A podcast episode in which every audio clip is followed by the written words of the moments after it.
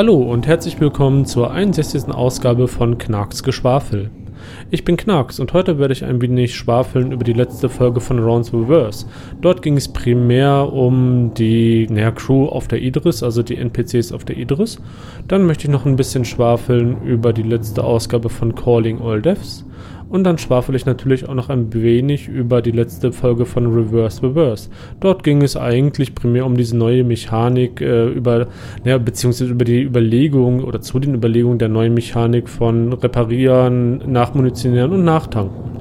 Äh, das passt eigentlich auch sehr gut, denn wir haben ja auch ein neues Concept-Schiff bekommen, das erst in 2018, und zwar die Aegis Vulcan ist jetzt live für alle. Und auch über dieses Schiff werde ich ähm, in meinem letzten Teil dieses Podcasts ein wenig schwafeln.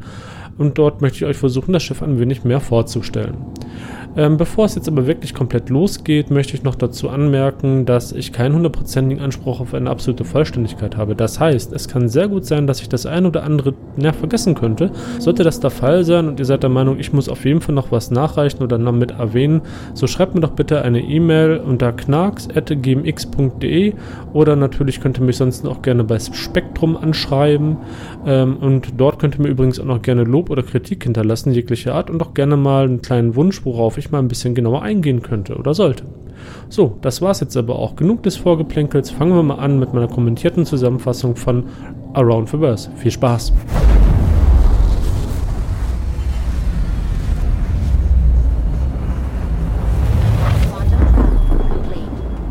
Ja, dann fangen wir gleich mal an mit meiner kommentierten Zusammenfassung von Around Reverse. Dort ging es eigentlich primär um ein Update von Squadron 42 und einen kleinen Fokus auf die naja, Entwicklungsfortschritte, was die KI betrifft, also die NPC-Entwicklung ähm, für Squadron 42 an Beispiel der Idris. Also so würde ich das zumindest ehrlich gesagt verstehen im Großen und Ganzen. Allgemein haben sie äh, oder arbeiten sie an der Performance-Optimierung bei Scott 42 und irgendwo damit auch so ein bisschen bei Star Citizen, äh, dem Multiplayer-Spiel. Ähm, die sind halt dabei, naja, die Animation zu optimieren, den Container-Streaming zu implementieren und auch zu optimieren, dass das vernünftig funktioniert. Das Subsumption-Modell wird halt auch noch optimiert, also dieses KI-NPC-Modell, was dahinter steckt, äh, damit die NPCs halt auch sich individuell bewegen können. Also das sind sie halt auch noch im Optimieren. Ähm, das ist halt alles ein großer, großer Optimierungsprozess, was halt auch irgendwo Sinn macht. Ähm, denn, so wie ich das Ganze verstanden habe, ist das Ganze jetzt einfach noch so groß von, von der Masse her an Daten, was verarbeitet werden muss, dass es halt zu kleineren Problemen auf den heimischen Rechnern führen könnte. Aber gut, wie man zusammenfassend sagen kann, sie sind am Optimieren, am Optimieren und am Optimieren. Das eigentliche Interessante und das eigentliche kleine Highlight, zumindest in meinen kleinen persönlichen Augen, ist, äh, naja, die Entwicklung, die die KI ja halt da hat, also die Nichtspielercharaktere, ähm, die ja auf der Idris halt als Beispiel gezeigt wurden. Ähm, sie haben halt die Idris verwendet, so würde ich zumindest das Ganze interpretieren, als quasi Testumgebung. Ähm, wir als Spieler halten uns ja sehr stark auf die Idris auf und die Idris muss dann ja auch so ein bisschen belebt sein. Und damit die Idris halt lebendig wirkt, braucht man da ganz klar NPCs. Ähm, sie haben bei der Idris halt auch experimentiert, wie viel NPCs braucht man, dass die Idris allgemein halt näher lebendig wirkt. 30, 40, 50, am Ende wurden es dann doch 80 eigentlich konkret gesagt 81. Äh, der eine ist halt der Spieler, ähm, also war unterm Strich 80 Nicht-Spieler-Charaktere, damit die Idris halt irgendwo lebendig wirkt, damit man, wenn man in dem Spiel auf der Idris durch die Gegend geht, durch die Gänge geht, nicht das Gefühl hat, dass dieses Schiff einfach quasi leer ist, ähm, dass man einfach andere ja, Menschen da irgendwo auf dem Schiff einfach sieht und das ist in meinen Augen schon mal eine sehr, sehr naja, beeindruckende Zahl. Besonders, wenn man sich jetzt vor Augen hält, was der Anspruch von CIG an diese NPCs halt unterm Strich halt ist. Ähm, denn die NPCs sollen jetzt nicht nur einfach mehr aufploppen und dann geht der Charakter dran vorbei und dann die spawnen sie wieder. Nein, nein, die bleiben da und werden weiterhin im Hintergrund berechnet. Ähm, denn jeder Charakter, jeder NPC-Charakter ähm, hat sozusagen, na, was heißt sozusagen, er hat seinen eigenen individuellen Tagesablauf, der halt auch Arbeitszeit beinhaltet und Freizeit. Ähm, es wurde in dem Around Reverse als Beispiel genannt, dass ein Marine am Montag halt seinen ganz normalen ja, Tagesablauf in, in, Form von Wachgang und ähnlichem hat. Das heißt, er kann Wache stehen an einem der elementaren Punkte, also sozusagen kurz vor der, also dieser Aufzug vor der Brücke zum Beispiel, das ist ein neuralgischer Punkt, deswegen wird da ein Marinesoldat abgestellt, um Wache zu halten, um sicherzugehen, dass es nicht zu irgendwelchen, naja, Überraschung, sage ich mal, jetzt einfach so kommt. Ähm, aber am Dienstag zum Beispiel kann der gute Mann ja frei haben und da muss er sich irgendwo auch beschäftigen. Es wäre etwas merkwürdig, wenn dieser Marinesoldat sich dann einfach in sein Bett legt und den ganzen Tag einfach im Bett bleibt. Und das heißt, die NPCs haben unterschiedliche ja, Arbeitszeiten. Äh, sie haben unterschiedliche Bedürfnisse. Sie würden und werden sich halt auch je nachdem etwas zu essen besorgen, ähm, in ihrer Freizeit sich beschäftigen, am Flipperautomaten oder ähnliches stehen. Und das Ganze wird momentan halt auf der Idris Crew halt implementiert. Ähm, übrigens, was auch sehr, sehr spannend ist, die NPCs ähm, haben ein individuelles äh, Point-of-Interest-System.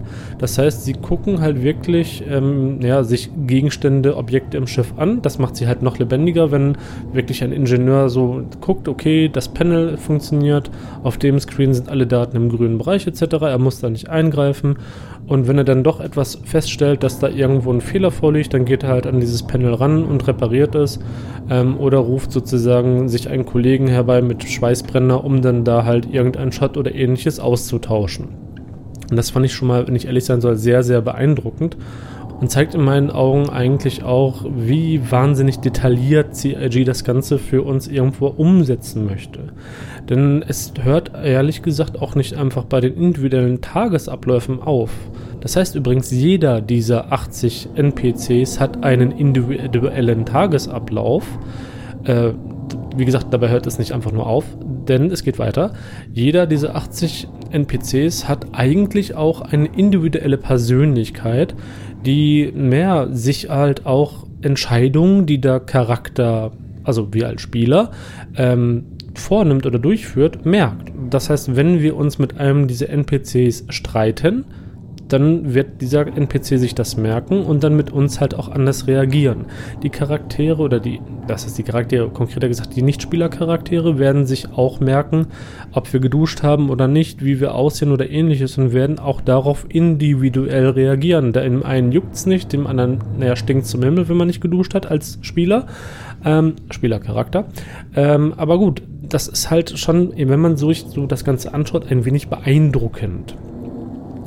Ähm, es ist übrigens auch so, fällt mir gerade ein zum Thema dieser Tagesabläufe, dass wenn ein Reparaturfall vorliegt, ähm, dass da nicht nur ein NPC hineilt, sondern mehrere NPCs und die anderen NPCs, die dann halt feststellen, okay, das ist schon in Bearbeitung, wenden sich dann quasi irgendeiner anderen Aufgabe zu. Das heißt, die stehen dann da nicht nur oder sollen dann später nicht da nur doof rumstehen, sondern sollen dann halt auch sinnvoll sich irgendwo beschäftigen.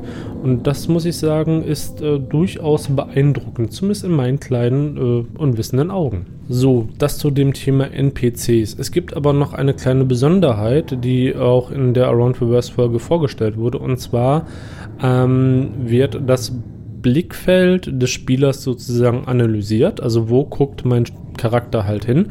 Ähm, und dann wird geschaut, ob es ein interessanter Punkt ist, für den ein NPC, der da gerade in der Nähe ist, ähm, dem Spieler etwas erklären kann.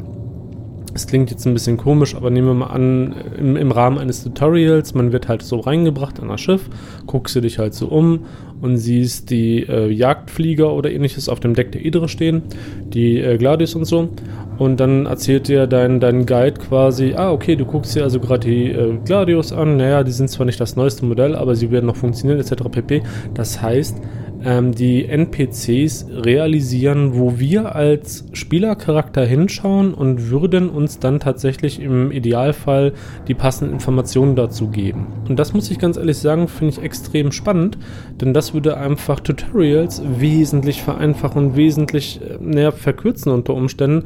Denn so kann ich, wenn ich mich umschaue und etwas nicht verstehe, dann gucke ich ja meistens als Spieler ein bisschen länger drauf, um dann irgendwie zu versuchen, den Sinn dahinter zu verstehen ähm, so trigger ich automatisch einen, einen Dialog mit einem ähm, NPC, der mir das Ganze dann unterm Strich halt vernünftig, hoffentlich zumindest, erklärt. Äh, und ich muss da nicht irgendwelche sinnlosen Aufgaben, wie man sie aus älteren Spielen halt kennt, äh, durch machen, um dann irgendwie zum nächsten Schritt zu kommen, zur nächsten Mission zu kommen, etc. pp. Ähm, das finde ich ehrlich gesagt extrem angenehm. Apropos Dialoge. Es ist auch so, dass in der Folge Round Reverse gezeigt wurde, wie, ja, oder dass es gezeigt ist, wurde uns mehr erklärt als wirklich gezeigt, ähm, wie, die, die, wie die Dialoge ablaufen sollen. Es ist halt so, dass wenn man mit einem Charakter in einen Dialog tritt, ähm, dass dieser Charakter dann in Fokus gerückt wird, der Hintergrund wird halt ein bisschen unscharf, die Kamera zoomt so ein bisschen, naja, raus, rein, wie, je nachdem. Und man merkt halt, dass man sich genau jetzt mit diesem einen Charakter in einem Dialog befindet und sich dann mit dem entsprechend unterhält. Es soll übrigens auch so sein, dass die NPCs, ähm, logischerweise jeder NPC reagiert und agiert anders bei den Dialogen mit dem Spieler, je nach der eigenen Persönlichkeit, die jeder NPC halt hat. Ähm, und jeder NPC, mit dem man einen Dialog hält, merkt sich das Ganze auch entsprechend. Ähm, aber auf jeden Fall ist es halt dadurch schon mal sehr, sehr spannend und sehr, sehr interessant und gibt dem Ganzen halt irgendwo mehr Leben, also mehr Leben auf dem Schiff.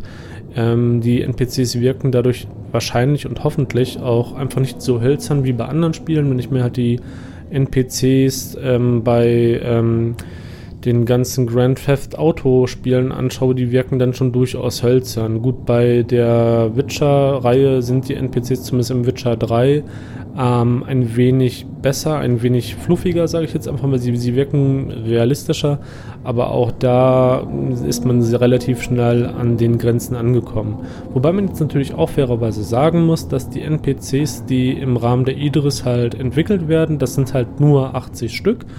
Ähm, ich bin gespannt drauf, ob sie dieses Niveau unterm Strich halt auch halten können, wenn das Ganze dann halt ins Universe übertragen werden könnte.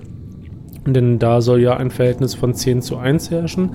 Ähm, 10 NPCs auf einen Spieler, wenn es sich sogar noch erhöht oder so, das muss man abwarten. Diese Zahlen variieren. Mal, mal heißt es 100 zu 1, dann wieder 10 zu 1.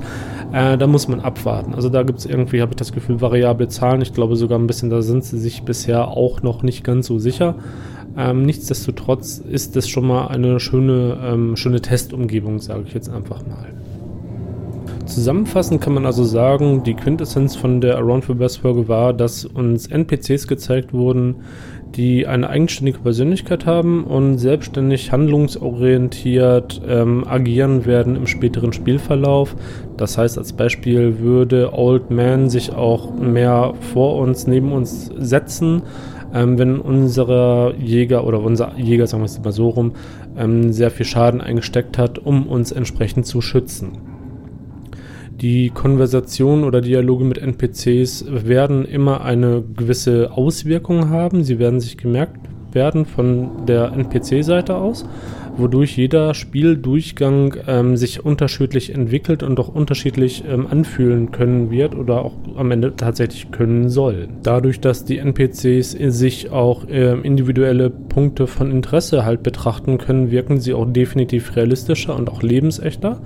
Mit einer kombinierten oder angepassten Animation oder Idle-Animation ähm, wirken sie dann noch wesentlich realistischer, sprich beim Laufen mal am Arm kratzen, während man auf ein Display guckt oder ähnliches und die Möglichkeit, dass die NPCs ähm, mitbekommen, dass wir irgendwelche naja, Points of Interest uns anschauen und dann mit uns einen Dialog starten, ähm, mit dem sie uns oder in dem sie uns diesen, diesen Gegenstand oder was auch immer wir uns da gerade anschauen, genauer erklären, könnte. Die Art und Weise, wie wir Tutorials bisher kennen, in meinen Augen zumindest ein bisschen revolutionieren und das sind halt alles so Punkte, auf die ich mich schon sehr stark freue und weshalb ich die Folge Around Reverse durchaus interessant und spannend fand. Aber gut, das war es jetzt eigentlich auch meine kleine Zusammenfassung zu der letzten Folge Around Reverse. Ich mache jetzt erstmal weiter mit Calling All Deaths. Viel Spaß dabei.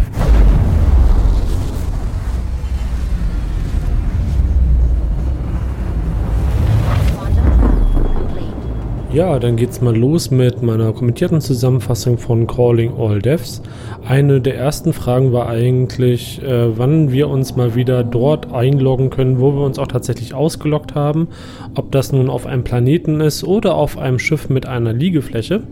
Und es ist momentan leider so, dass das erstmal wieder komplett entfernt wurde oder weitestgehend halt entfernt wurde, da einfach noch, naja, einfach zu viele Bugs halt äh, vorhanden sind um das Ganze halt drin zu lassen. Da gab es wohl serverseitig ein paar kleinere Problemchen und von daher wird das erstmal wieder rausgenommen. Das soll allerdings mit 3.1 wieder komplett zu uns kommen. Da müssen wir allerdings auch abwarten, ob sie denn bis dahin wirklich alle Bugs herausfinden können. Die zweite Frage war, wie es sich denn verhalten wird mit den ganzen Charakterslots. Wie funktioniert denn das Ganze? Ähm, momentan ist das Ganze halt noch nicht geplant. Also es ist nicht für dieses Jahr geplant, ähm, dass man verschiedene Charaktere haben können wird. Man kann zwar mehrere Charakterslots jetzt schon kaufen. Das tut man halt, indem man mehrere Spielpakete kauft aber das soll halt in 2018 noch nicht zu uns kommen und ähm, und von daher müssen wir uns halt noch ein bisschen gedulden, wenn sie das Ganze dann auch implementieren, weil momentan ist das einfach noch nicht von hoher Priorität. Ähm, von daher abwarten und Tee trinken. Die dritte Frage war, wie es sich denn mit der Scanner-Mechanik oder Scanning-Mechanik ähm, ja, verhält. Ist das eigentlich auch bei der Bergung irgendwo schon interessant? Also werde ich da auch schon scannen müssen etc. pp. Ähm, ja, naja, sagen wir mal so, momentan wird an der Scanner-Mechanik eigentlich gearbeitet. Und die Scanning-Mechanik ähm, besteht aus zwei Schritten. Einmal dem Lokalisieren und dann dem Analysieren. Und ähm, naja, die Mechaniken unterscheiden sich halt in den Prinzipien. Das heißt, äh, ich scanne, indem ich halt ein, ein Ding halt lokalisiere. Also ich empfinde ein Objekt und dann muss ich sozusagen das Ganze noch ähm, mit einem sozusagen tiefen Scan analysieren, um was es sich irgendwo handelt. Ähm, ich stelle mir das gerade so vor, als ob man, wenn man nach Mineralien, sagen wir mal, scannt, oder ja, doch scannt, könnte man sagen, man hat einen Asteroiden, da findet man dann halt ähm, dass da halt Material, Mineralien etc. drin sind. Dann kann ich einen tiefen Scan durchführen, womit ich diesen Asteroiden halt lokal, äh Quatsch, analysiere. Heidewitzke, jetzt habe ich es heute. Und dann weiß ich halt genau, welche Mineralien sich in diesem Asteroiden befinden. Also so habe ich mir das Ganze halt quasi übersetzt. Dann die vierte Frage. Gibt es irgendwelche Neuigkeiten zum Thema Barno Merchantment? Äh, nö. Also letztes Jahr wurde das Ganze halt ein bisschen neu aufgearbeitet. Das Schiffchen ist jetzt ja ein bisschen größer geworden, auch ein bisschen im Preis gestiegen. Und äh, momentan ist die halt nicht für 2018 geplant. Ähm, wahrscheinlich ist er 2019, denn momentan sind schlicht und ergreifend keine ähm, Ressourcen frei, um dieses Schiff halt umzusetzen. Wenn Ressourcen frei werden, könnte es sein, dass die halt 2018 kommt. Da wollte man sich natürlich auch nicht zu 100% festlegen. Ich persönlich würde jetzt aber nicht mehr dieses Jahr damit rechnen, muss ich ganz ehrlich gesagt auch sagen. Dann die letzte Frage. Warum zum Geier treibt sich CIG eigentlich auf den ganzen anderen Plattformen rum wie Reddit, Facebook und so? Ähm, wenn man doch eigentlich einen offiziellen Kanal hat wie Spectrum. Also wieso wird denn da halt auch so viel äh, mitgearbeitet oder darauf auch gepostet etc. pp. Ähm, es ist halt so, ähm, dass die, die Community ist halt relativ groß und breit ähm, an der Masse her und nicht jeder verwendet halt Spectrum. Das heißt, man muss halt schlicht und ergreifend auch auf anderen Plattformen präsent sein, um da halt auch die Informationen zu streuen, die man natürlich auch auf Spectrum streut äh, und halt die Community damit ähm, einfach schlicht und ergreifend auf dem Laufenden hält. Ähm, da geht es eigentlich gar nicht großartig äh, dran vorbei. Da kann man irgendwo nichts anderes machen. Das macht halt auch irgendwo Sinn aus ähm, der Kommunikationssicht, dass man halt versucht, möglichst alle, ähm, ja, nicht Medien, sondern alle Kanäle, jetzt habe ich das passende Wort, entsprechend mit den Informationen zu bestücken, damit halt äh, diese Infos, die ich halt neu rausbringen will, wie ein Concept Sale oder ein besonderer Livestream oder sowas von möglichst vielen oder am besten sogar allen ähm, Community-Mitgliedern halt wahrgenommen werden kann oder wenn ein neuer Patch rauskommt oder sowas. Von daher macht das definitiv Sinn. Es soll wohl bald möglich sein, dass man als äh, Content Creator, ähm, also für, für Livestreams, Podcasts, juhu, äh, oder halt auch für Videos, ähm, sich ein Entwickler quasi einladen kann und den dann halt sozusagen ähm, mit Fragen löchern kann oder ähnliches. Ähm, da sind sie aber momentan noch am Überlegen und am Entwickeln, wie sie das Ganze dann sinnvoll und effizient halt umsetzen, damit sie halt ähm, auch ihre eigenen Entwicklungsressourcen halt schonen. Äh, das wäre halt ein bisschen blöd, wenn die Lead-Entwickler durchgehend nur noch bei irgendwelchen äh, Streams, Videos, Podcasts etc. auftreten würden und so gar nicht mehr an ihrer richtigen regulären Arbeit nachkommen können. Das wäre ein bisschen schade, ein bisschen blöd. Ähm, ja, das war's eigentlich auch. Ich muss sagen, diese Folge von Calling All Deaths war jetzt nicht so das Spannendste von Welt. Ich persönlich fand die Scanning-Mechanik halbwegs interessant. Ähm, das mit dem, ähm, ja, mit dieser Persistenz gut liegt halt noch immer an den Bugs. Aber da müssen wir halt abwarten und Tee trinken. Ich bin gespannt, wie die nächste Calling All Deaths wird und würde jetzt einfach mal weitermachen mit Reverse Reverse, wobei ich euch auch schon mal viel Vergnügen wünsche.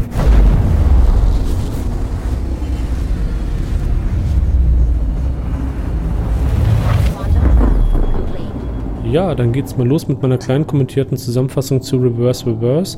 Ähm, das dortige Thema war Nachmunitionieren, Nachtanken und Reparieren von Schiffen.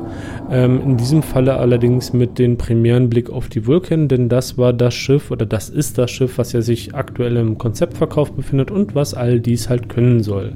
Eine der grundsätzlichen Fragen ist, wie funktioniert denn das eigentlich? Ich meine, was kann ich mir unter ja, Repairing halt eigentlich so vorstellen? Repairing umfasst das Austauschen von Bauteilen und neben den Austausch von Komponenten auch das Stopfen von Hüllenlöchern. Das heißt, dass ich ja, Hüllenbereiche halt ausbessern kann etc. pp. Und auch ansonsten ähm, das Nachdrucken, Nachbauen von Schiffsbereichen ähm, wie Flügel oder ähnliches. Was allerdings die Vulkan so nicht kann, das sei hier normal nebenbei erwähnt.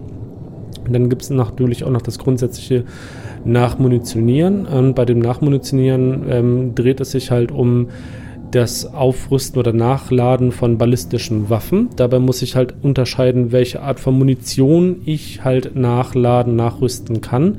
Munition kann die Vulkan und auch die Crucible später nicht selber produzieren. Es handelt sich in beiden Fällen nicht um irgendwelche Produktionsschiffe, ähm, das heißt, die Munition muss ich an Bord haben, ähnlich wie ich auch die Materialien an Bord haben muss, mit denen ich halt Reparaturen durchführe, Komponenten austausche oder halt Hüllenbrüche äh, kitte. Ähm, auch da muss ich halt Materialien an Bord haben und im Falle der Munition muss ich halt die entsprechende Munition, die ich quasi naja, nachfüllen möchte, halt auch entsprechend an Bord haben. Das gleiche betrifft neben der handelsüblichen ja, Munition für, für äh, ja, Schusswaffen halt, für Kanonen und ähnliches an Schiffen, auch die Raketen. Auch diese muss ich halt an Bord haben, ob es sich jetzt dabei um Raketen handelt oder Torpedos oder sonstiges, ist egal. All diese Bauteile, Komponenten muss ich halt ähm, in meinem Frachtraum haben. Ob es jetzt die Vulcan ist oder die Crucible, ist in diesem Falle grundsätzlich erstmal egal. Bei dem Tanken ist es ähnlich. Auch da ähm, muss ich, ja, logischerweise, ähm, den Treibstoff an Bord haben, den ich an das andere Schiff halt äh, ja, übertragen möchte. Das ist ja nun mal auch ganz klar. Das geht dann im Falle der ähm, Starfarer über einen physischen Docking-Kontakt und im Falle der ähm, Vulcan würde das Ganze auch über die Drohnen gehen, wobei ich das so ein bisschen schwammig fand von der Aussage. Das war nicht so ganz klar, ob die Drohne dann das Nachtanken übernimmt oder das Ganze auch über einen physischen Kontakt mit der Vulcan und der, nehmen wir mal nur Super Hornet als Beispiel, äh, halt funktioniert, ob auch da so, so ein Tankstutzen halt ausgefahren wird. Das ging aus den Aussagen der Entwickler nicht so klar in meinen Augen hervor. Da müssen wir einfach mal abwarten, wie das Ganze halt am Ende des Tages passiert. Also, das sind jetzt erstmal die grundsätzlichen Dinge. Ihr merkt schon, bei allen äh, Tätigkeiten, die ich machen möchte, muss ich halt diese grundsätzlichen Ressourcen halt irgendwo an Bord haben. Ob es jetzt Waffen sind oder Ressourcen äh, für wie, wie, äh, ja, Materialien, um, um einen Hüllenbruch zu reparieren oder halt um komplette Komponentenbereiche halt auszutauschen. All das beansprucht und belastet unterm Strich halt meinen Laderaum. Eine kleine Besonderheit sei hier aber noch bei den ähm, Schusswaffen zu nennen, die ich bei Raumschiffen nachladen kann. Ähm, die Waffen haben mit großer Wahrscheinlichkeit alle ein unterschiedliches Kaliber und ich habe das so verstanden, dass ich auch diese unterschiedlichen Kaliber in meinem Laderaum halt auf Halde haben muss. Es ist beiden Fällen so, also im Fall der Crucible wie auch im Fall der Aegis Vulcan, ist es halt so, dass keines dieser Schiffe in der Lage sein wird, die Munition herzustellen. Ich muss die halt für alle Kaliber und alle Versionen, äh, sprich Panzerbrechen, Explosiv etc. pp. die entsprechende Munitionsart mehr vorrätig haben. Ähnlich verhält es sich natürlich auch bei Raketen oder Torpedos. Auch da muss ich die spezielle Rakete halt oder den speziellen Torpedo wirklich an Bord haben, um den halt dann auch nachfüllen zu können. Ich kann auch da nicht diese Waffengattung nachbauen. So, das sind schon mal die grundsätzlichen Dinge. Zum ein bisschen was Spezifischeres für die Vulcan. Es ist halt so, dass die Vulcan vier Drohnen an Bord hat. Ich kann die Drohnen von den Operator-Sitzen aus steuern. Ähm, das bedeutet, ich kann also maximal zwei Drohnen gleichzeitig steuern, denn ich habe ja auch nur zwei ähm, Operator-Seats für diese Drohnen. Ähm, natürlich brauche ich dann mehr als einen Charakter, äh, also Mitspieler, ob es jetzt ein NPC ist oder ein Spieler, sei mal dahingestellt, um die Drohnen entsprechend zu verwenden. Das heißt, ich kann zeitgleich zwei Drohnen im Einsatz haben, die mehr zwei unterschiedliche Schiffe reparieren können oder nachtanken können. Ähm, diese brauchen ja dafür ein wenig Zeit. Und so wie ich das jetzt verstanden habe, kann ich, während die Drohnen dann ihrer Tätigkeit nachgehen, was ja Zeit X bedeutet, weil diese, diese halt dafür benötigen, ähm, die beiden restlichen oder die beiden anderen Drohnen verwenden, um halt an den beiden Schiffen andere Arbeiten vorzunehmen, äh, sprich Nachladen von Munitionswaffen äh, oder Nachladen von Raketen oder Austausch von Komponenten. Wenn die eine Drohne dann halt fertig ist mit ihrer Tätigkeit und ich nicht aktiv in ihr bin, um sie zu steuern, wird sie dann da vor dem Schiff halt rumeideln und warten, bis ich wieder drin bin, um dann den nächsten Task halt vorzubereiten oder sie zum nächsten Einsatzort zu fliegen. Wichtig, jede dieser Drohnen kann nur einen Job zurzeit ausführen. Das heißt, jede Drohne kann nur ja, nachtanken oder auch nicht. Da ist es ja noch nicht ganz klar, wie das Ganze funktioniert. Oder halt nachmunitionieren oder halt reparieren, sprich Komponenten austauschen, Hüllenbrüche oder ähnliches schließen. Das ist so das kleine Besondere dabei. Und ich muss auch die Drohnen in meiner ähm, ja, Vulkan halt je nachdem halt bestücken. Also sprich, bevor das Ding halt rausgeht, sollte ich da die Materialien für den Hüllenbruch halt reinklatschen oder halt die Materialien zum Austausch eines, eines ähm, Items halt reinpacken, sprich Pflaster oder Schildgenerator oder so.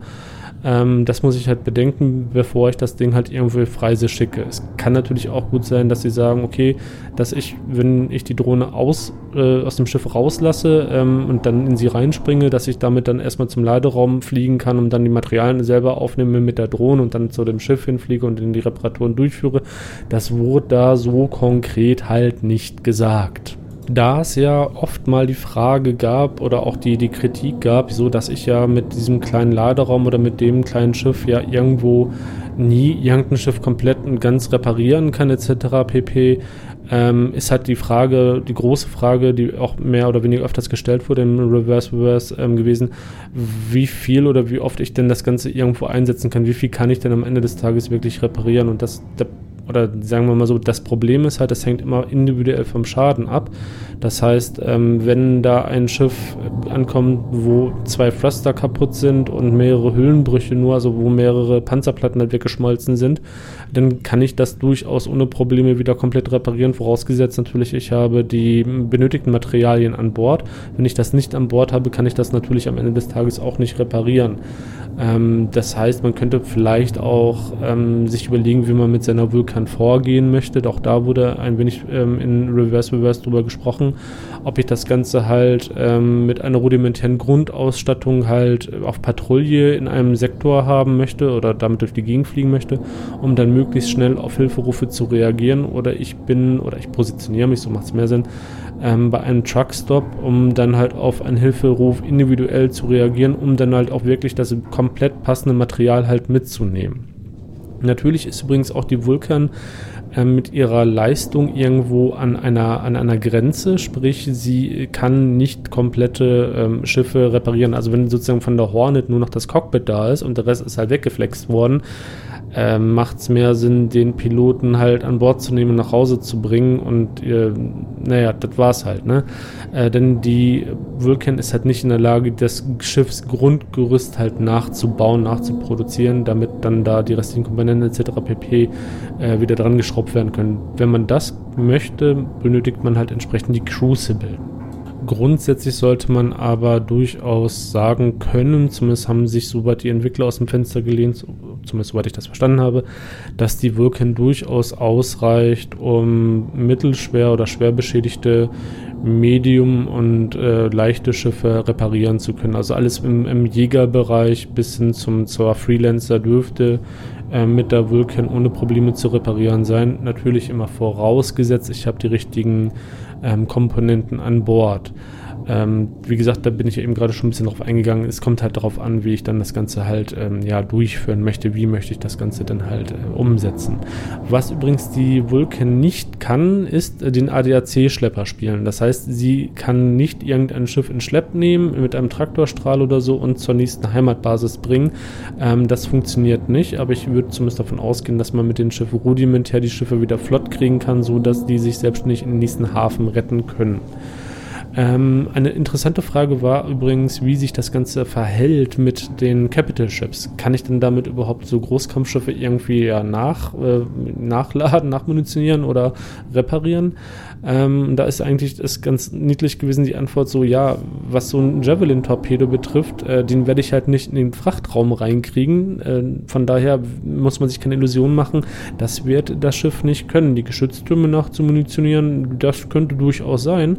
Und auch so kleinere Patchwork-Arbeiten an einer Javelin wird die Vulcan auch durchführen können. Also das ist jetzt so nicht das Problem. Ähm, ob die Vulcan das Schiff, ähm, wenn es schwer beschädigt ist, wieder komplett naja, reparieren kann, wage ich mal sehr stark zu bezweifeln. Ich glaube, da bräuchte man schon mehrere Crucible zu. Aber um ähm, Kampfschäden zumindest rudimentär beheben zu können, dafür dürfte durchaus die Vulcan irgendwo ausreichen. Übrigens kann die Vulcan sich selber auch äh, reparieren und sie kann auch ihre eigenen Drohnen reparieren. Also das heißt, die Drohnen würden sich dann gegenseitig selber reparieren. Das nur mal nochmal so als interessante und gute Nachricht am Rande. Übrigens, die Drohnen selber sind nicht bewaffnet und die Drohnen würden auch nicht selbstständig vor Beschuss oder ähnliches flüchten. Das heißt, wenn ich da aus, als Operator rausgehe, dann eidelt die Drohne halt im Verse rum und wartet drauf, bis sie dann komplett zerschossen wird oder äh, ich wieder reinspringe und irgendwas Sinnvolles mit ihr unternehme. Das sollte man also immer im Hinterkopf behalten. Da wir gerade bei den Drohnen sind. Ähm, es ist halt so, dass die Drohnen von der Vulcan sich tatsächlich sehr stark ähneln werden mit den Drohnen der ähm, Reclaimer und ich meine sogar mit den Drohnen der Carrack. Ähm, das liegt halt daran, dass es einen Drohnenhersteller gibt, von denen die ganzen Schiffshersteller ähm, ja, die Drohnen beziehen und sich dann ein bisschen zurechtschrauben lassen etc. pp. Also zumindest es gibt bisher nur einen Drohnenhersteller. Vielleicht gibt es auch noch später mehr. Das müssen wir natürlich ein bisschen abwarten. Und ja, ich kann die Drohnen auf den ganzen Schiffen auch ein wenig austauschen. Das heißt, ich kann auch bei der Carrack äh, die Drohnen äh, von der von der Reclaimer oder von der von der Pio, äh, Quatsch, Pio, die sei schon von der Vulcan raufklatschen. Ob das Ganze dann natürlich am Ende des Tages Sinn macht, sei mal dahingestellt. Theoretisch wird das Ganze wohl in die Drohnen-Slots hineinpassen. Zumindest sagten das so die Entwickler. Ich wage das persönlich noch ein bisschen zu bezweifeln, aber warten wir es einfach mal ab, wie es dann am Ende wirklich zu uns kommt. Ähm, aber ob das wirklich dann am Ende des Tages irgendwo Sinn macht, wage ich dann sehr, sehr stark zu bezweifeln.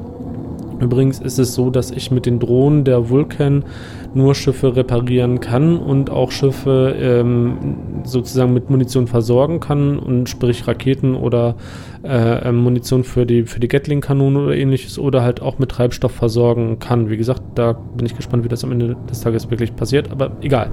Ähm, soweit erstmal die, die grundsätzliche Ansage. Ne? Ich kann damit nur geben. Ich kann nichts nehmen, ich kann also keine Sabotage durchführen. Ich kann nicht sagen, okay, äh, ich klaue dir jetzt einfach mal deine gesamten Raketen oder ich nehme deine, deine Munition aus den, aus den Gewehren halt wieder raus, hat jetzt was gesagt, oder ich zapfe dir deinen Treibstoff ab oder sowas. Es ist halt keine Salvage-Mechanik, also was heißt Salvage-Mechanik? Es ist halt keine Salvaging-Drohne, also keine, keine Zerstört-Drohne, sage ich mal, keine Sabotage-Drohne, sondern eine Drohne, die zum Reparieren da ist.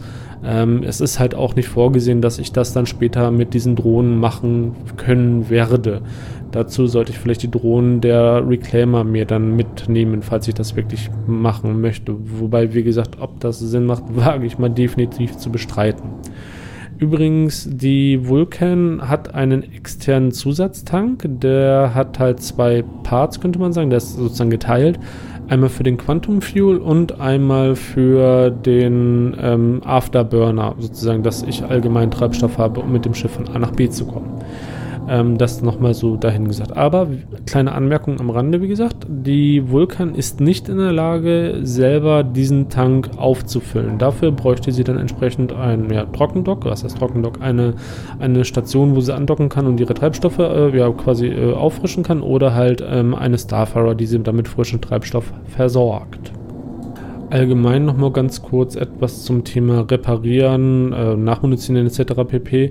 Ähm, da sollten, soweit ich das Ganze verstanden habe, bei dem Zielschiff, also bei dem Schiff, wo ich die Reparatur ähm, vornehmen soll oder die, die Munition reinschieben soll, ja, ähm, halt die Schilde entsprechend unten sein, damit auch die Reparatur halt durchgeführt werden kann und die Drohne nicht irgendwie abprallt oder ähnliches. Das Schiff, also konkret gesagt die Vulkan, steht übrigens aktuell nicht auf dem Plan, dass sie fertig wird, also zumindest nicht für das Jahr 2018.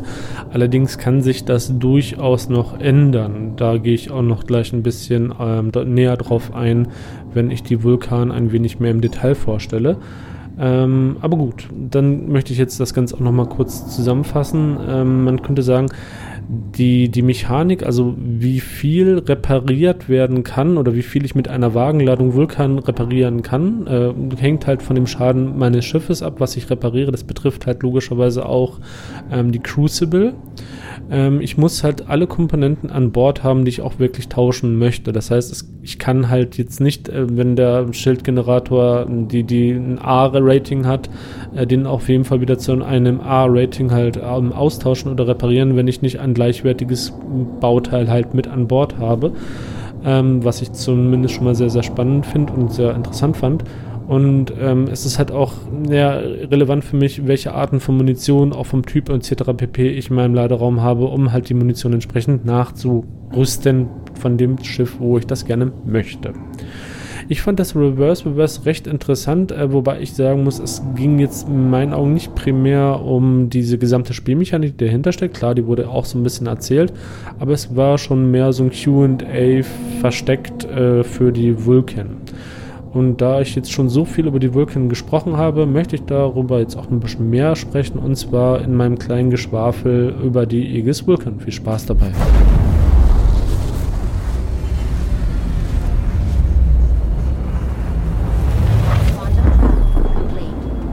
Ja, dann geht's jetzt mal los mit meinem kleinen Geschwaffel über die Aegis Vulcan, dem ersten Konzeptschiff äh, ja, von 2018, was jetzt für alle Bäcker live gegangen ist. Genauer gesagt ist das am Donnerstag live gegangen.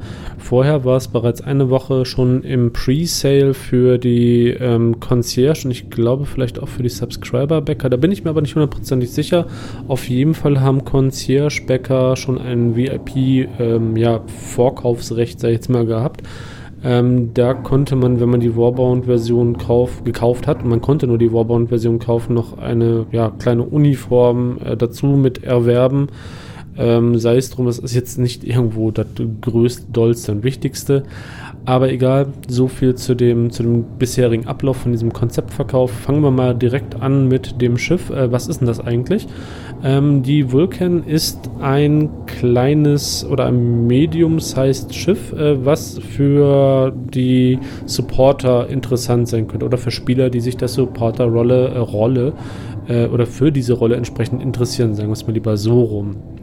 Das heißt, mit der Vulcan soll ich halt andere Schiffe reparieren können, wieder auftanken können und halt auch wieder bewaffnen können, mit Munition also versorgen können.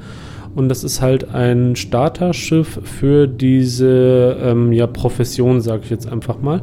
Und das sollte man auch nicht verwechseln mit anderen Starterschiffen wie die ähm, wie die Mustang-Serie, also die Mustang Alpha oder Beta, beziehungsweise auch nicht die Aurora-Serie. Das sind Starterschiffe für das gesamte Spiel und hierbei handelt es sich um ein Starterschiff, also um ein, um ein Anfangsschiff, meine Herren, jetzt habe ich es heute, ähm, mit denen ich in einem Berufsfeld quasi äh, mich rein spezialisieren kann. Also das ist der erste Weg halt, um halt in diesem, dieses Feld des Supporters hineinzuschnuppern. Lange Rede, kaum einen Sinn. So, jetzt gehen wir mal ein bisschen das Schiff mal im Detail an. Das Schiff wird wohl nach jetzigem Stand 38,5 Meter lang werden, 16,5 Meter breit und 10 Meter hoch. Wie schon gesagt, handelt es sich um ein Schiff in der Größenkategorie Medium. Es soll 625.330 Kilogramm wiegen. Äh, da bin ich gespannt, ob sie das halten können. Es hat eine Frachtkapazität von 12 Einheiten, eine maximale Geschwindigkeit von 210 Meter die Sekunde, hat eine Mindestcrew von 1 und eine Maximalcrew von 3 Personen. Daneben kommt es noch mit einem Medium-Sized Radar daher, mit einem Medium-Sized Computer, Auch Powerplant, Cooler und Shield-Generatoren oder Schildgeneratoren sind auch nur in der Medium-Größe vorhanden.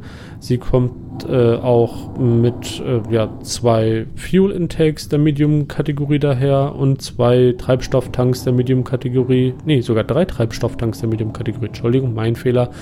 Sie hat außerdem noch den Quantum-Antrieb und dem Jump-Modul in der Medium-Größe und einem Quantum-Fuel-Tank der Größe Medium, aber den dafür zweimal. Sie besitzt zwei Retro-Thruster und zwei Medium-Sized Vortriebstriebwerke und kommt mit insgesamt acht Manövriertriebwerken zu uns. Das kleine Schiffchen ist sogar ein bisschen bewaffnet und zwar hat sie vier Waffenaufhängungen, an denen ich Waffen der Größenklasse 2 ranbringen kann. Neben diesen vier erwähnten Waffen besitzt die Vulkan auch noch zwei Geschütztürme, die ferngesteuert werden über die sogenannten Operator Seats. Zusätzlich hat die Vulcan noch die bereits erwähnten oder im Vorfeld schon oft erwähnten Drohnen an Bord der gleichen vier, die ich halt entsprechend auch über die Operator Seats steuern kann.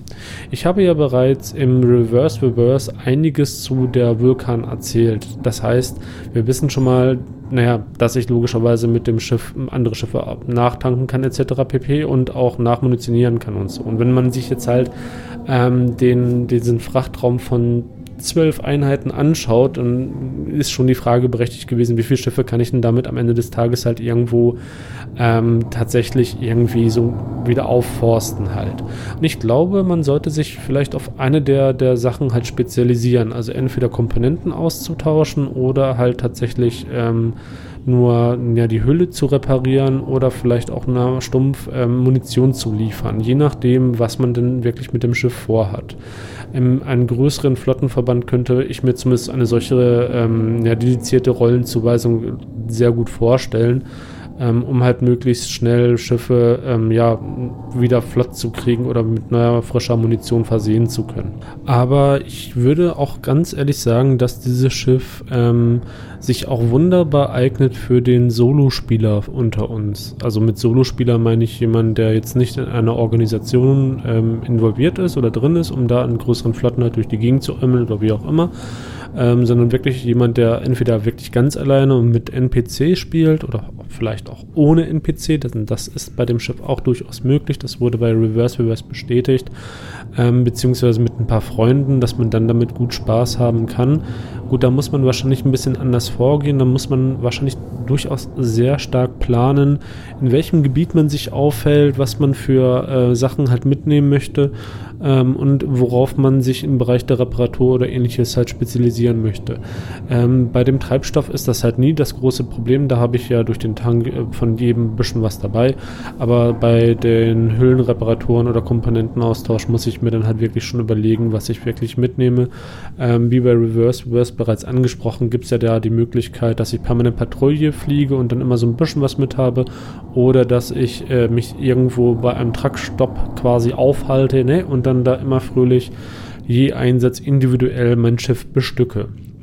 Warum ich übrigens sage, dass das Schiff wunderbar sich auch für Single-Spieler ohne NPC-Unterstützung eignet, ähm, liegt einfach daran, dass ich ja A, nur als Pilot unterwegs sein kann, dann fliege ich da halt hin, ne? Und zu meinem, zu meinem Kunden, sage ich mal.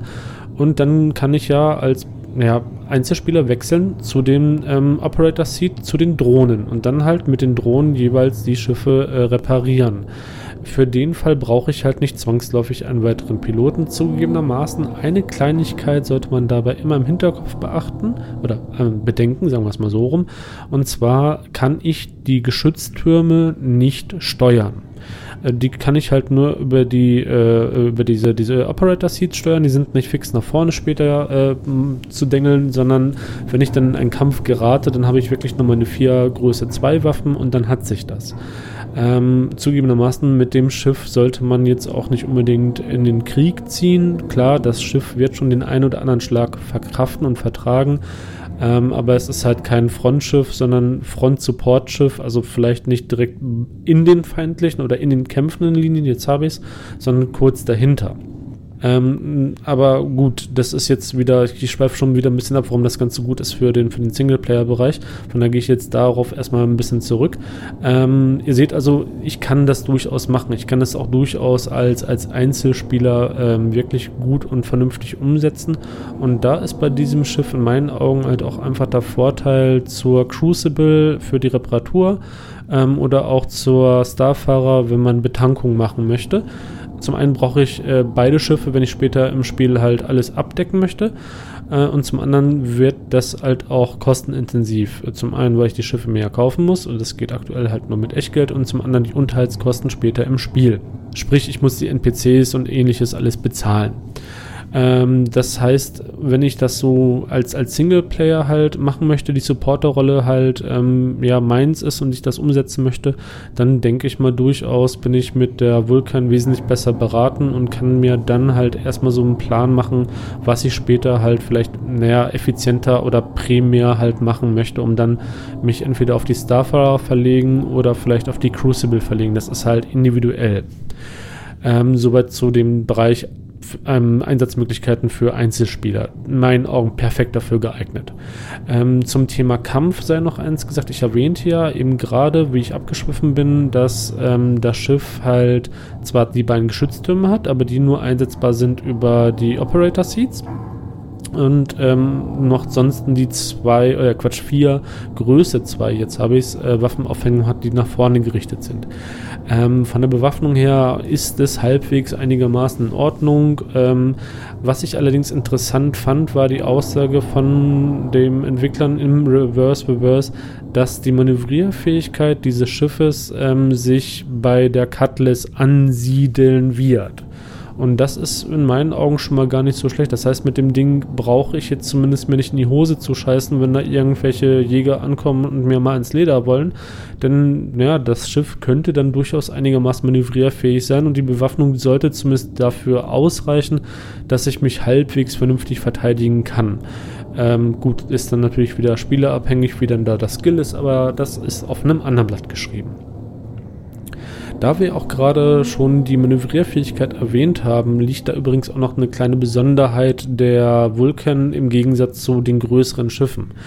Ähm, ich kann mit der Vulcan durch diese wunderbare Manövrierfähigkeit, also wenn die dann tatsächlich die der Cutlass äh, entspricht, ähm, kann ich mich halt wunderbar in Asteroidenfeldern oder in unzugänglichen Weltraumpassagen aufhalten, ohne dass ich ähm, irgendwie mir größere Gedanken haben muss, dass ich jede zweite Sekunde quasi mich selbst an einem Asteroiden zerlege oder in einem Nebel zerlege oder wie auch immer. Das heißt, ich bin mit diesem Schiff wahrscheinlich auch ein bisschen flexibler, was die Einsatzfähigkeit betrifft und kann halt ähm, auch in abgelegenen Regionen ähm, Schiffe reparieren und ähnlichem. Und das ist halt schon ein kleinerer Vorteil zu den größeren Schiffen. Zumindest kann ich dann da hinfliegen zu einem havarierten Schiff und dieses havarierte Schiff so weit wieder instand setzen, dass es auch wieder wegkommt. Das kann dann auch durchaus mal eine Reclaimer oder eine Orion Mining Station sein. Ähm, die kann ich ja auch zumindest so weit wieder in Schuss bringen, dass ich dann, und wenn ich da halt mehrfach hinfliege, ähm, dass dieses Schiff dann sich aus eigener Kraft wieder äh, zu dem nächsten Hafen Waffen schleppt.